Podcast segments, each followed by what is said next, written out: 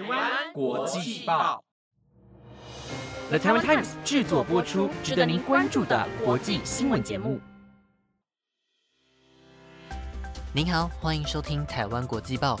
我是怡安，马上为您带来一月七号的国际新闻重点。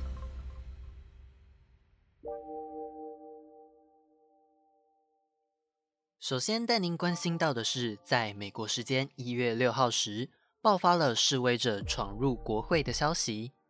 根据 BBC 的报道，川普在拯救美国的游行前夕，鼓动自己的支持者参与当天的活动，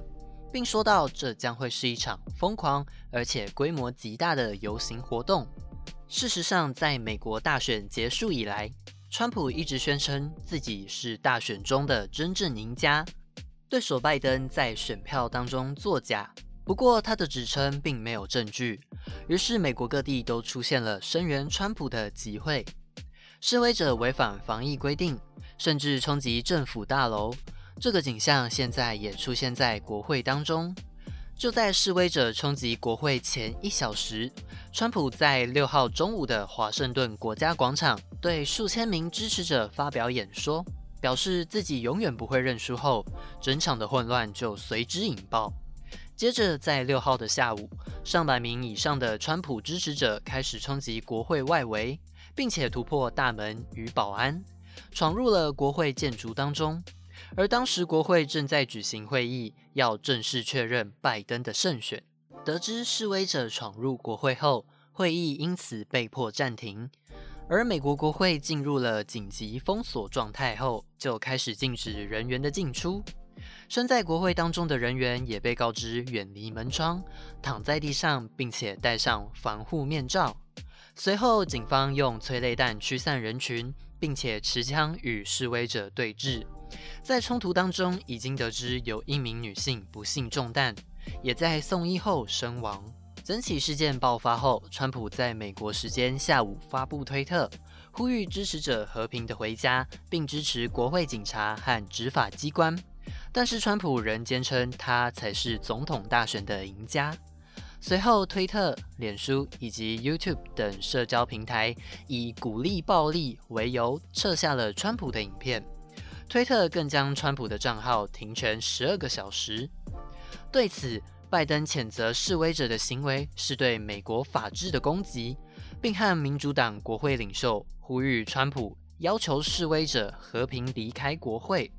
同时，英国首相 Johnson 也在推特上批评这是可耻的景象，并呼吁美国要和平有序地移交权力。整场冲突在美东时间的六号下午五点半左右，当局宣布已经夺回国会山庄的掌控权，而持续约四小时的占领行动也画下句点。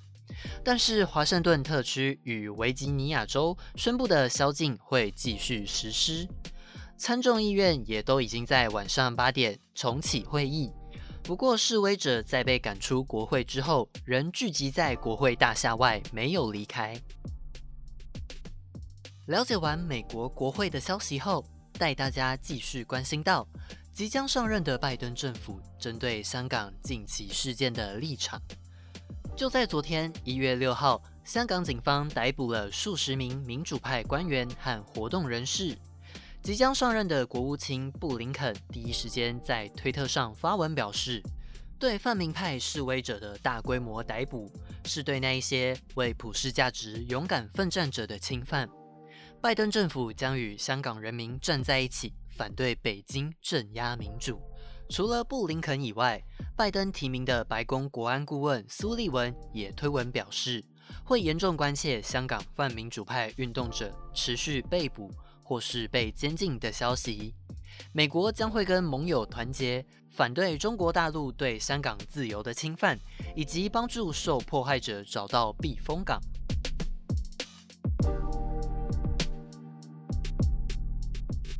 川普即将在两个礼拜后卸任，而川普政府在美国时间一月六号宣布，将开放北极保护区内的石油开采权。许多环保团体对此感到非常不满，但川普对此项决定的意思是希望可以透过解禁开采来弥补过去因为一连串的减税政策，导致阿拉斯加的财政收入减少。根据 BBC 的报道，这是北极国家野生动物保护区设立以来的首次解禁开发，其开发范围约占据保护区面积的五 percent。不过，该保护区是美国最重要的极地生态区，当地原住民与环保团体痛批政府破坏生态。针对日渐升温的日本疫情，日本首相菅义伟在今天将针对疫情严峻的首都圈发布紧急事态宣言，实施期间是一月八号到二月七号，在这段期间内。日本政府将呼吁民众在晚上八点后尽量避免出门，餐厅提早到晚上八点打烊，提供酒精饮料到晚上七点。而配合这些措施的业者们将发放六万日元的补助金。另外，也呼吁企业多利用在家工作，减少到公司上班的员工，以及晚上八点后减少勤务等措施。但是并不要求小学、国中或高中停课，而大学入学考试跟高中入学考试都会在做好防疫措施的情况下正常举行。最后带大家关心到的是